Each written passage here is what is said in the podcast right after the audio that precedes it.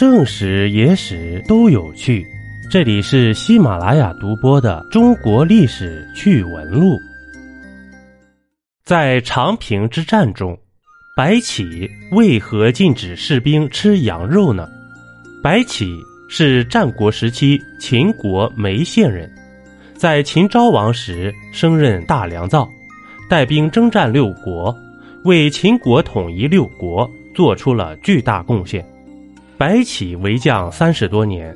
攻城七十余座，几乎无一败绩，共歼灭敌军近百万，被封为武安君，后人称之为杀神。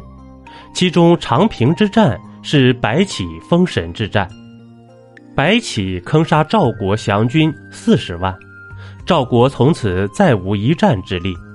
据说在长平之战中，白起曾向部队下达了一道奇怪的命令。禁止士兵吃羊肉，这是为什么呢？原来啊，在长平之战后期，白起准备用杨败来引诱赵军追击，等到赵军追击到预先埋伏的地方，再一举歼灭赵军。这个计策要求设伏的士兵们不能有一点动静，必须保持静默，不让赵军发现端倪。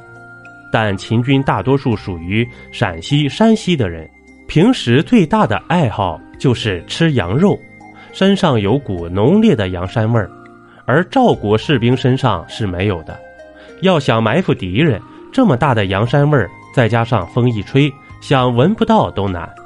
所以白起发布了一条命令：战斗之前不准再使用羊肉，甚至不准士兵生火做饭。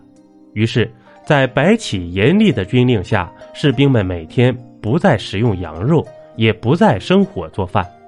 公元前二六零年农历九月，赵军落入白起的陷阱，白起围困了赵军四十六天，最终取得了长平一战的胜利，也严重削弱了赵国的实力，从此再无力于秦国争锋。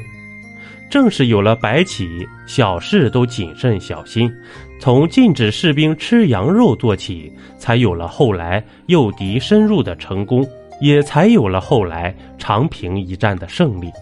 白起战国四大名将之名，名不虚传。一杯故事，一口酒，这里是历史绞肉机，我是金刚经。本集播完，感谢收听订阅，咱们下集呀，不见不散。